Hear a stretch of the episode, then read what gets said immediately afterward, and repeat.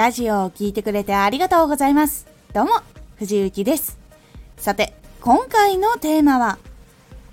ラジオを始めるのに、今からでは遅い？ラジオを始めようって思っているけれども、今からでは遅いんですか？って質問を結構いただくんですが、確かに発信している人っていうのは以前に比べて多くはなりました。ですがしっかりと自分の立ち位置を作り上げることで全然その難しさっていうのも変わってきますので私は遅いとは思っていないですというお話をしていきます。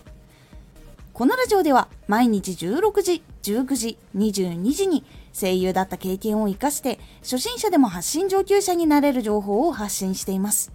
ぜひフォローしてお待ちください。では本編の方へ戻っていきましょう。ラジオ、YouTube 発信などなど本当にいろんな発信コンテンツっていうのが今出てきているんですけどもその中でもジャンルとか届けるものによっては人がいっぱいいてすごい大変だっていうところもあれば実はこういう発信してないっていうところがあったりとかする部分でもあります。なのでラジオを始める時に始めたいと思ったらしっかりとその自分が発信をすることを分析してみることで結構その始めようかやめようかってところは決められるかなと思っています。結構その自分が今までどんなことしてきてどういうことが好きでどういうことを発信していきたい。で他の人はどういうふうに発信しているけれども自分はこういう発信をしたいからちょっとこういう人たちとは違うから別の発信内容になるかな。だったらやってみるのいいかもしれないとか。そういうふうに考えたりすることができるんです。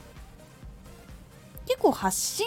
とか活動っていうのはその自分のしっかりとした居場所っていうのを確保してそこを作り上げていって多くの人に知ってもらうっていうのが結構大事なことになっています。なので今からでも遅いとは感じないんです。結構そのジャンルの多さっていうのはまだまだ広がっていくと思っているしまだこう出てきていない発信とかもあったりすると思っているので結構大丈夫かなと思っています。YouTube も今レジェンドから新世代って呼ばれる世代があるかと思うんですけどもそういう風に始めるのは遅いって何度かこう言われている時期もあったと思うんです YouTube も。でも第何世代みたいな定期的にやっぱりこうバズるタイミングっていうのがあってその新しい世代ってていうのはやっぱり生まれてくるので意外と遅いっていうのはなくて新しくこう自分たちで作っていくっていう方がやりたいことプラス自分で新しいことを作っていくっていうのが大事かなと実は思っております。なので私の答えはラジオを始めるのには今からでは遅いのかって答えは遅くないと思っています。自分の立ち位置をしっかりして新しい時代を築いていく。それが結構大きな大事なことだと思っております。是非参考になればと思います。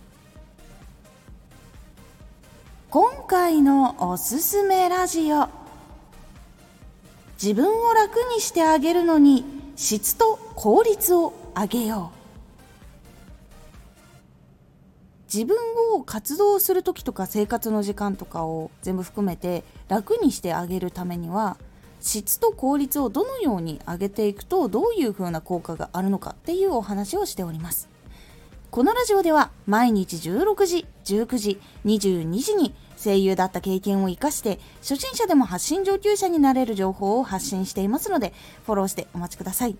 毎週2回火曜日と土曜日に藤内から本気で発信するあなたに送るマッチョなプレミアムラジオを公開しています。有益な内容をしっかり発信するあなただからこそ収益化してほしい。ラジオ活動を中心に新しい広がりにつながっていってほしい。毎週2回火曜日と土曜日。ぜひお聴きください。Twitter もやってます。Twitter では活動している中で気がついたことや役に立ったことをお伝えしています。ぜひこちらもチェックしてみてね。コメントやレター、いつもありがとうございます。では、また。